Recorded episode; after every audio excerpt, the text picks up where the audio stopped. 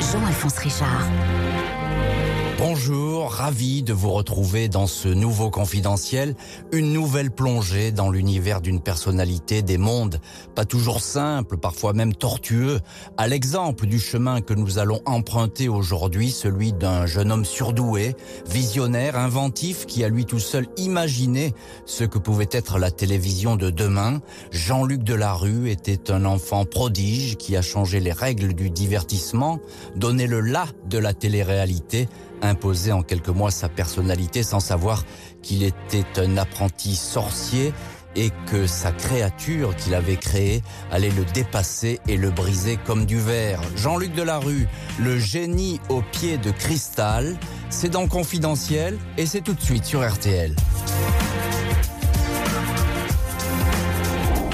Confidentiel Jean-Luc Delarue sur RTL. Jean-Alphonse Richard. Jean-Luc Delarue n'a jamais été le petit prince de la télévision. Depuis toujours, il savait qu'il était entré dans ce monde par effraction et que celui-ci finirait par le dévorer.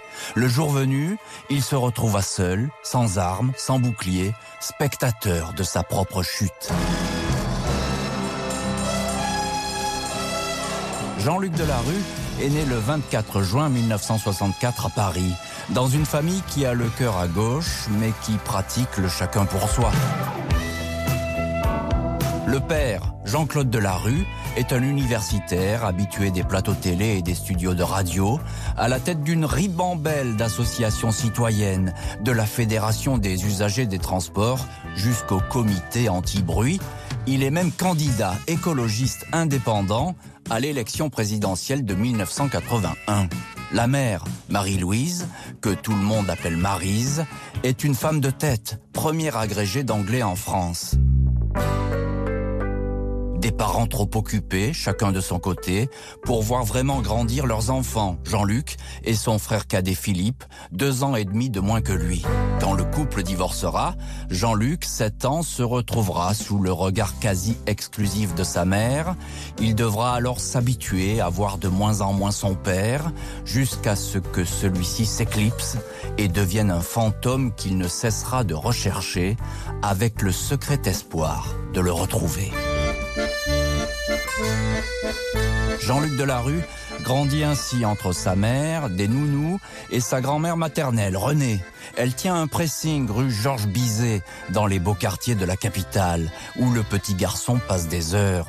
Un vrai monde à la Amélie Poulain, fait de clients habituels, d'odeurs de linge propre et du bruit du rideau de fer que l'on tire sur la devanture. René prend sous son aile son petit-fils prodige.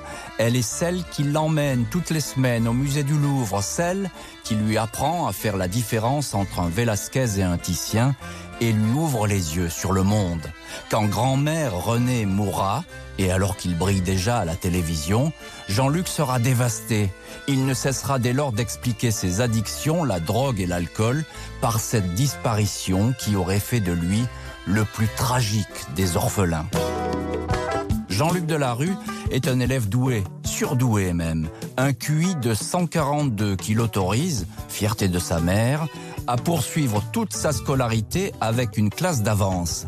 Pas très à l'aise avec ce décalage qui fait toujours de lui le petit de la classe et lui colle une étiquette de génie en herbe. Le collégien décide donc de retrouver sa place et redouble sa troisième.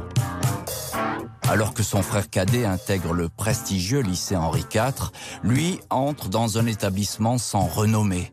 Le voilà devenu outsider, une place où l'on peut faire des rêves de revanche et de réussite. À 17 ans, son bac en poche, il sait ainsi qu'il n'empruntera pas la route voulue par ses parents, celle de la fonction publique ou de la haute administration. Il va faire tout le contraire, s'engouffrer dans les années 80 en vendant son âme au diable. Il a senti le vent nouveau qui souffle sur l'époque, celui de l'argent, du succès, de la libre entreprise. Il réussit le concours d'entrée dans un IUT de publicité. Il va rapidement y briller, premier de sa promotion lors de la deuxième année d'études. On admire son bagou, Ce Jean-Luc Delarue est pétillant, rapide, lumineux. Il embrasse l'air du temps comme personne. Toujours un coup d'avance et le mot juste, capable de vendre du sable en plein désert. RTL. Confidentiel Jean-Luc Delarue. Jean-Alphonse Richard. Jean-Luc Delarue, nouveau talent de la pub, a le sentiment de détenir les clés de son destin. Il a 20 ans, il fait ce qu'il veut, la fête, les filles, les copains, de l'alcool et un peu de fumette. L'argent n'est pas un problème. En dehors des cours, il a été recruté par DDB, grande agence de publicité, très bien payé pour créer des slogans et des formules choc. Delarue pense plus vite que son ombre, l'agence en redemande. Mais lui, a déjà des fourmis dans les jambes, brûle d'impatience. À un ami, il confie Je veux être mon propre patron, je veux posséder un immeuble, enfin pas un immeuble, ça fait ringard, mais un building avec des bureaux à tous les étages. Pas vraiment des paroles en l'air. Jean-Luc Delarue est sincère. Il voit loin et grand et va se donner tous les moyens de ses ambitions. Il sera son propre patron, n'aura aucun compte à rendre ni à ses employés ni à ses concurrents et encore moins à sa famille. À ce même ami, il dit ⁇ Je ne veux pas qu'on m'aime, je veux qu'on m'obéisse ⁇ Jean-Luc Delarue a compris que pour toucher au but, être riche, célèbre, respecté, il faut se façonner une image en s'installant à la télévision dont le paysage va exploser ou à la radio. Pour être connu, il faut se montrer, briller, capter la lumière, attirer l'attention est pour le jeune homme le plus excitant et le plus amusant des défis. Avec son meilleur ami, Olivier Dorangeon, qui fera plus tard carrière dans le cinéma, il fait ses premiers pas à la télé dans une émission baptisée Une page de pub sur TV6. Les deux D, comme on les surnomme, se font instantanément remarquer. Eh ben voilà. Bonjour à toutes et à tous. Dorangeon et Delarue sont ravis de vous accueillir sur ce nouveau plateau d'une page de pub le jeu au point que TF1 les veut pour animer ses après-midi. Le chèque est alléchant, mais contre toute attente, il refuse. Il préfère une apparition dans Les Enfants du Rock, moins cher payé, mais conforme à l'image qu'ils veulent donner, celle de jeunes gens faussement désinvoltes et gentiment provocateurs. Jean-Luc Delarue approche de ses 25 ans. Il rêve de rejoindre la chaîne la plus hype du moment, Canal+. Il pensait pouvoir y entrer facilement par la grande porte, rejoindre la bande de nulle part ailleurs, Gildas de Cône. Se méfie-t-on alors de ce jeune loup affamé? Le fait est qu'on l'accueille sans enthousiasme particulier, simple chroniqueur dans la grande famille. Le jeune homme, qui était persuadé d'être à lui tout seul l'incarnation du fameux esprit canal, est obligé de déchanter. Il a parfois le sentiment de gêner, première blessure d'amour propre, qu'il va soigner en passant à la radio, meneur de jeu de la matinale d'Europe 1. L'information, c'est savoir et comprendre à tout moment de la journée. Une fois encore, on loue le talent de cet animateur en t-shirt et casquette de baseball, dont le style déroute mais qui aimante les auditeurs. Des airs légers et décontractés, même si Delarue est une boule d'anxiété, un bourreau de travail. Avec lui, les journées n'ont pas de fin, couché très tard et levé très tôt. Depuis un petit moment déjà, les expédients, notamment la cocaïne, font partie de sa vie. De quoi tenir le choc, pense-t-il, et rester dans le coup. Quand il était à Canal+, les stupes ont même fait une descente à son bureau. Seul un de ses collaborateurs a été inquiété. L'affaire n'est pas allée beaucoup plus loin. Confidentiel Jean-Luc Delarue sur RTL. Confidentiel Jean-Luc Delarue. Avec Jean-Alphonse Richard sur RTL. Jean-Luc Delarue n'a pas encore réalisé ses rêves de patron, mais il goûte à l'air enivrant de la célébrité, heureux d'être accueilli dans les restaurants en vue et dans les clubs à la mode comme un VIP. La nuit lui appartient tout comme le petit matin, infatigable et enthousiaste, déraisonnable et excessif. Le prix à payer pour monter toujours plus haut. De lui, sa mère, Marise, dira Mon fils pour moi c'est Icare, il vivait trop près du soleil. À 29 ans, lors de vacances en Camargue, Jean-Luc a fait la connaissance d'Elsa, une jeune femme blonde de 18 ans. Peu importe que sa compagne ne plaise pas à sa mère, qui la trouve trop jeune et pas assez diplômée. Elle est la femme de sa vie. Il l'encourage à prendre des cours de théâtre et a le sentiment qu'il passera le reste de son existence avec elle. La liaison va durer cinq ans, faite de fâcheries et de réconciliations, de jours ensoleillés et de nuits sombres. Pour le moment, Jean-Luc Delarue est sur un nuage. Côté cœur, il est éperdument amoureux. Côté travail, tous les producteurs lorgnent sur ce jeune homme élégant, sportif, qui ne laisse rien voir de ses angoisses. À coup sûr, le nouveau gendre idéal de la télé française. L'animateur de la rue est courtisé. Il quitte la radio pour France 2 qui lui fait un pont d'or. L'argent a depuis toujours été facile, comme s'il coulait d'un robinet grand ouvert. À Canal+, il touchait déjà l'équivalent de 25 000 euros mensuels. Cette fois, le contrat lui en assure 290 000, suffisant pour lui donner le vertige, la folie des grandeurs. Aussitôt a-t-il touché son premier chèque qu'il boit au goulot des grands crus en dansant sur la musique de Réservoir Dogs. L'argent ne va ainsi cesser de le fasciner et de le terrifier. Il a souvent le sentiment de ne pas mériter cette corne d'abondance. Il dépense alors de façon compulsive, vide son compte comme si ses billets lui brûlaient les doigts. Quoi qu'il en soit, il est cette fois suffisamment riche pour réaliser son rêve de patron. Réservoir Dogs est son film préféré. Sa société de production va donc s'appeler Réservoir Prod. Elle va rapidement se faire une place au soleil, la seule à vendre des programmes à toutes les chaînes. Confidentiel Jean-Luc Delarue. Sur RTL, Jean-Alphonse Richard. Jean-Luc Delarue devient la figure de Ça discute, tout premier miroir de la télé-réalité. Il est l'ami des familles, sérieux, attentif, bienveillant. Personne ne peut alors se douter que ce présentateur qui affiche un calme olympien est sous tension, dévoré par le stress la vodka, les médicaments, l'herbe et la cocaïne deviennent les alliés familiers et vénéneux de cette ascension. Madame, mademoiselle, monsieur, bonsoir. Merci d'être avec nous si ça se discute. De la rue, star adulé, producteur riche qui peut tout s'offrir, prend de plus en plus le pas sur Jean-Luc, le garçon qui aime jouer au foot avec ses potes et se moque de ne pas être reconnu dans la rue.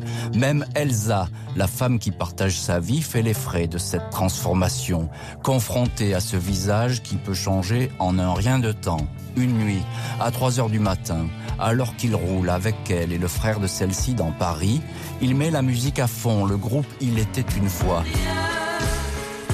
Puis il accélère en s'exclamant ⁇ On sera mieux là-haut tous ensemble, non ?⁇ Les passagers sont effrayés, la voiture fait une embardée, défonce un poteau et part en tonneau. Par miracle, pas de blessés graves. Jean-Luc Delarue est ivre et il a de la drogue dans le sang. Avant d'être hospitalisé, il hurle à plusieurs reprises J'arrête la télé, cette fois c'est fini, j'arrête.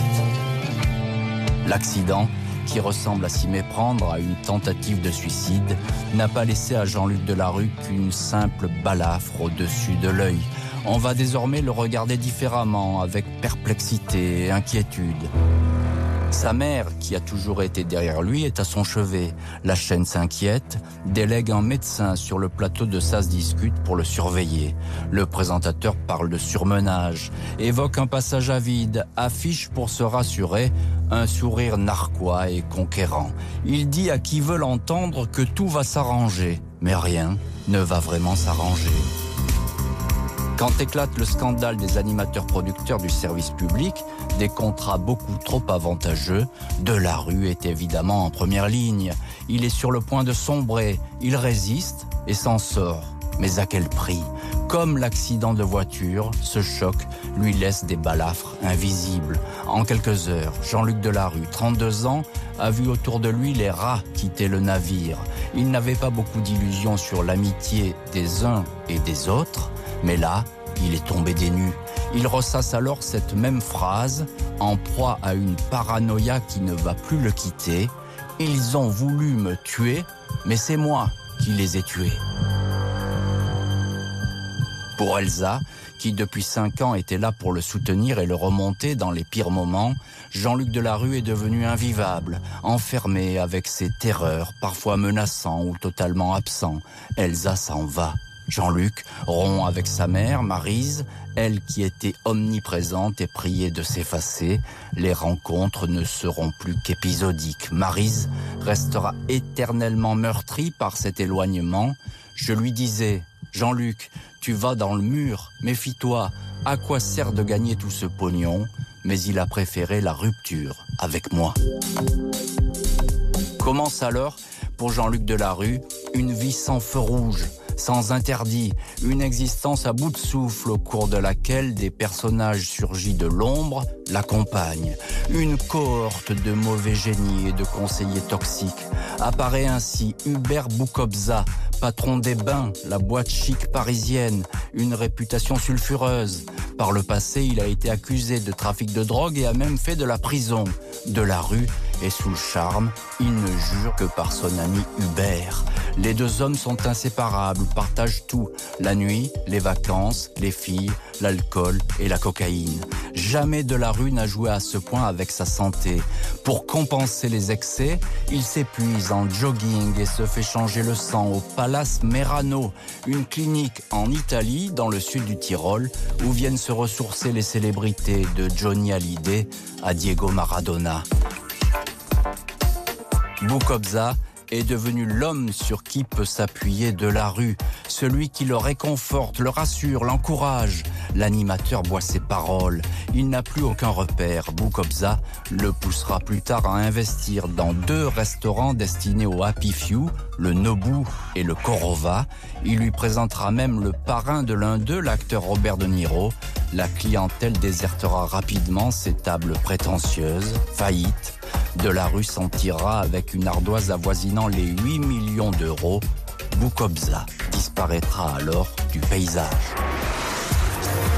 Jean-Luc Delarue, qui connaît bien des malheurs, des échecs financiers, des ruptures amoureuses, mais peut-être pour Delarue, l'année 2000 s'annonce sous de meilleurs auspices. RTL. Confidentiel Jean-Luc Delarue. Jean-Alphonse Richard. Cette année 2000, Jean-Luc Delarue, 36 ans, est récompensé au 7 d'or. Mais le sacre du présentateur le plus connu des Français avec Michel Drucker est celui d'une vedette fragile.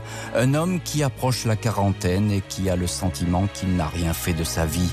Il dénombre des succès trop faciles, songe aux amis qu'il a perdus et aux enfants qu'il n'a jamais eus.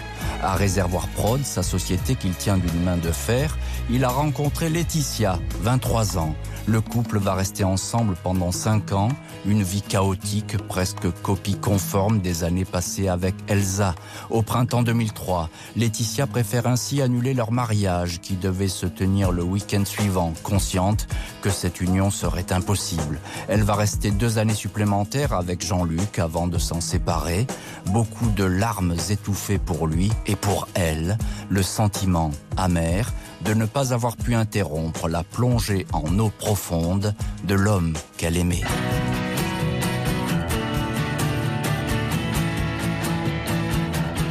Jean-Luc Delarue reste prisonnier de ses terreurs. Il continue à s'enticher des uns et des autres, des types en qui il croit voir des génies et qui s'installent chez lui, tout frais payé.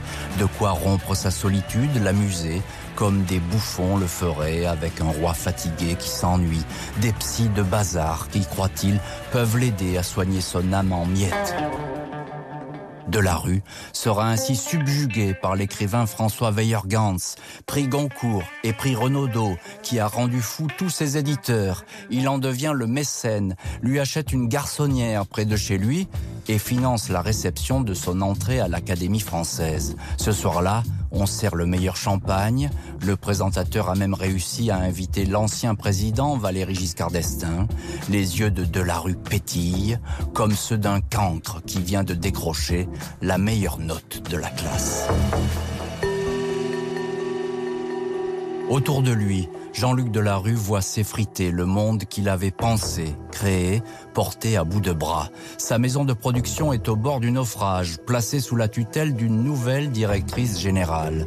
Le producteur n'a cessé de dépenser sans compter de l'argent pour ses rêves de grandeur, des frasques qui ont fini par lasser même s'il s'accroche. Mon image, c'est moi qui la gère, personne d'autre.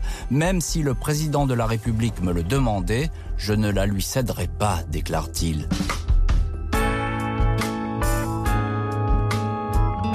Jean-Luc Delarue est désormais en couple avec une jeune journaliste, Elisabeth. Il a 42 ans et cette fois il devient père. Un petit garçon prénommé Jean. Ses parents, en premier lieu sa mère Marise, tout comme ses quelques amis qui ne l'ont jamais laissé tomber, espèrent alors une rédemption mais celle-ci ne viendra pas. De la rue va obstinément continuer à marcher sur la crête d'un précipice dans lequel, il le sait, il tombera un jour. Confidentiel Jean-Luc Delarue. Avec Jean-Alphonse Richard sur RTL. Le 14 septembre 2010, à 6 h du matin, Jean-Luc Delarue est réveillé en sursaut chez lui par les policiers de la brigade des stupes. Ils veulent l'interroger sur un trafic de drogue dans lequel son nom est cité. L'animateur leur désigne aussitôt l'endroit où il cache la cocaïne. 16 grammes de poudre sont saisis. Il est placé en garde à vue à Nanterre. Les stupes estiment à 10 000 euros mensuels les dépenses de Delarue pour acheter de la coke.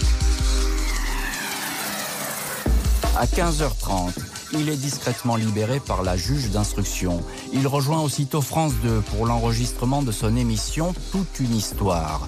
Il est persuadé que tout va s'arranger, mais la nouvelle a déjà fait le tour de toutes les rédactions. En coulisses, on va lui dire alors qu'il n'y aura pas de suite, que la télé se passera de lui tant qu'il ne sera pas désintoxiqué. Jean-Luc Delarue enregistre sa dernière émission à la fin, il dit ces mots. Je ne veux pas donner de mauvais exemples. Je vais tout faire pour mériter votre confiance et je crois en la deuxième chance si vous me la donnez. Cette deuxième chance, combien de fois l'a-t-il eu ces dernières années avec ces femmes qui voulaient le sauver? Elsa, Laetitia, Elisabeth, cette fois la chance pourrait s'appeler Anissa, mais elle ne va être qu'un souffle. Un an après s'être éloigné de la télé et alors qu'il s'apprête à faire son grand retour, il annonce publiquement qu'il souffre d'un cancer. Deux en fait, très avancés. L'un à l'estomac, l'autre au péritoine. Je vais me battre. C'est entre le cancer et moi, dit-il, sans savoir qu'il n'a plus que dix mois à vivre. Le 12 mai 2012, Jean-Luc Delarue se marie sous le soleil de Belle-Île avec Anissa. Tous deux sont de blanc vêtus. Tu n'as pas connu mes meilleures années et pourtant tu m'as offert les tiennes, dit Jean-Luc à son épouse. Quelques jours plus tard, il retourne à l'hôpital. Il a revu sa mère, a commencé à se réconcilier avec son père que pourtant, à cause de sa maladie qui l'épuise, il n'a pas immédiatement reconnu le jour de son mariage. Le 23 août 2012, Jean-Luc Delarue rend son dernier souffle dans son sommeil. Il avait demandé à Anissa de tirer les stores et de fermer les volets pour ne pas se voir partir, lui qui depuis l'enfance croyait qu'il était immortel. Confidentiel Jean-Luc Delarue. Sur RTL, Jean-Alphonse Richard. Bonjour Vincent Mellet. Bonjour. Merci beaucoup d'avoir accepté euh, l'invitation de Confidentiel. Vous êtes un homme de télé, comme on dit. C'est un monde que vous connaissez parfaitement. Vous êtes producteur dans l'audiovisuel depuis plusieurs années. Vous avez très bien connu Jean-Luc Delarue et vous êtes l'auteur du livre Jean-Luc Delarue, la star qui ne s'aimait pas, paru chez Fayard. C'est un livre très documenté sur cet enfant prodige de la télé, sans doute peut-être la, la meilleure enquête sur le personnage. Alors, question qui va peut-être euh, vous paraître euh, bizarre, mais au fond, est-ce que Jean-Luc Delarue était fait pour la télé? Alors oui, ça demande réflexion. euh, mais ce qui est sûr, c'est qu'il était fait pour son époque. Je pense qu'à une autre époque, il aurait fait sans doute autre chose que la télé. Ouais. Clairement, c'était, il avait une ambition, une appétit de vivre, une volonté de prouver pas mal de choses. Et donc, euh, il se trouve que une nouvelle télé naissait euh, quand ça. il avait euh, un peu plus de 20 ans. Mmh. C'était le début de la privatisation, le début de l'explosion des, des nouvelles chaînes. Et il a considéré que c'était un domaine euh, où il pouvait euh, tenter sa chance. Mais si je vous pose cette question, qui est d'ailleurs un petit peu iconoclaste, hein, je comprends bien, mais c'est que il y a un fil rouge dans votre livre et dans cette histoire, c'est tout de même cette fragilité. Il se heurte à un, à un milieu qu'il connaît ou qu'il va apprendre à connaître, mais qui ne lui fait pas de cadeau. Au-delà de la télé, c'est un personnage assez universel. C'est un personnage qui est en quête de son identité, ce qu'il pense être, Bien sûr. ce que les autres voient en lui. Mhm. Et petit à petit, en plus, magnifié par la télé, la notoriété, et ce conflit entre sa propre identité et l'identité sociale et l'identité dans sa famille provoque euh, une fuite en avant euh, qui, va, être, être, qui, va excessive. être, qui va être éperdue et, et excessive. Et ça, vous le racontez effectivement très bien dans le parcours de Jean-Luc Delarue. Vous parlez du créateur, on a envie de dire le visionnaire aussi. Qu'est-ce qu'il apporte, Jean-Luc Delarue, à l'époque, à la télé? Bah, D'une part, euh, il y a une forte inégalité hein. dans la vie. Il y a des gens qui ont du talent et qui n'en ont pas. Il y en a qui ont du charisme et qui n'en ont pas. Lui, il avait le talent et le charisme. Ça, Les c'est- deux. C'est les deux. Et très vite, ça se présente. Après, je pense que il a très vite compris que la télévision allait travailler beaucoup sa forme et sa mise en scène. Il a apporté une vision globale de ses programmes. Mhm. C'est-à-dire que tout, le moindre détail était pensé. Et j'insiste beaucoup sur tout ce qui est mise en scène, euh, écriture, euh, l'éclairage euh, est magnifié, le décor est magnifié. Et ça, il l'a compris. Peut-être pas avant les autres, mais en même temps que les autres. En tout cas, il l'a fortement incarné. Alors ça, ça veut dire qu'il y a beaucoup de travail derrière tout ça. C'est un énorme travailleur, Jean-Luc Delarue. C'est un immense travailleur c'est- et c'est c'est quoi- un quoi une immense journée meneur d'hommes. C'est quoi une journée type de Jean-Luc Delarue à l'époque? Alors, il y, a, il y a différentes époques. Les- a L'époque, différentes les- époques. Bah, l'époque la plus ultime, il se levait le matin pour faire son émission de radio, euh, il sortait et il allait préparer son émission de télé et il sortait de son émission de télé qui était euh, celle du midi euh, pour euh, à nouveau préparer la suite. Donc il était à, à 200% de travail. Il laissait rien au détail, il voulait tout connaître. Il avait tout un principe de ses émissions avec les témoins. Ouais. Ça, c'est plutôt l'époque de ça se discute où il savait tout, mais il ne rencontrait pas la personne pour vraiment que quand il arrive face à, à le témoin qu'il allait interroger, il y a une sorte d'alchimie, Hmm. euh, de surprise euh, qui se faisait. Pourquoi est-ce qu'il se laisse enfermer comme ça dans ce monde où il va être finalement très malheureux à un moment donné? Le public le perçoit dans une certaine manière, et lui, il voit qu'il y a un moment, il sera l'éternel animateur de sa discute et pas autre chose, alors Mm. qu'il a envie d'être autre chose. Mm. Mais ça, Là, il se sent coincé, là, à il ce se sent coincé. Donc euh, là, il il part dans une idée d'être entrepreneur et un des plus gros producteurs euh, audiovisuels et une soif de reconnaissance euh, tellement forte que euh, il va se confronter au bout d'un moment euh, au manque de reconnaissance d'un certain nombre de personnes et puis après il y a- l'effet de la drogue euh, qui- Oui, qui- il y a les expédients hein, qui vont d'ailleurs le- l'anéantir, hein, et le- vraiment le Mm. détruire. On, on peut voir l'alcool et, et- et la drogue qui vont être omniprésents dans sa vie. hein. on sent quand même quelque part quelqu'un qui est très addictif. Il est addictif au travail, il Mm. est addictif aux histoires d'amour, il est addictif à la drogue, il est addictif euh, à l'alcool.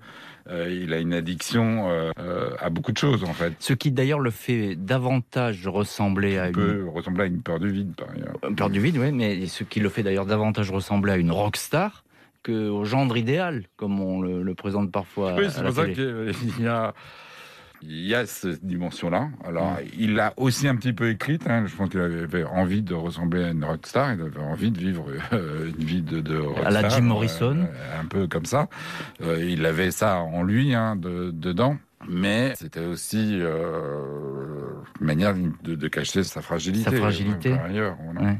Il refuse. Et, et que le, le, le, le chose de gendre idéal était une image, comme je vous disais, c'est cette image publique auquel, au bout d'un moment, je pense qu'il a voulu être le gendre idéal, et quand il l'a été, il a voulu, comme presque Dorian Gray, euh, Ouais, détruire cette image de... Tout à fait, briser de- le miroir, hein, briser finalement. le miroir. Hein. voilà. Il y avait un peu les deux. briser le miroir et être tout à la fois, ce qui est euh, de toute façon impossible. Pourquoi est-ce qu'il refuse euh, les mains qu'on lui tend, Jean-Luc Delarue ses compagnes, etc., voir sa famille. Euh, pourquoi il n'en veut pas de cette aide?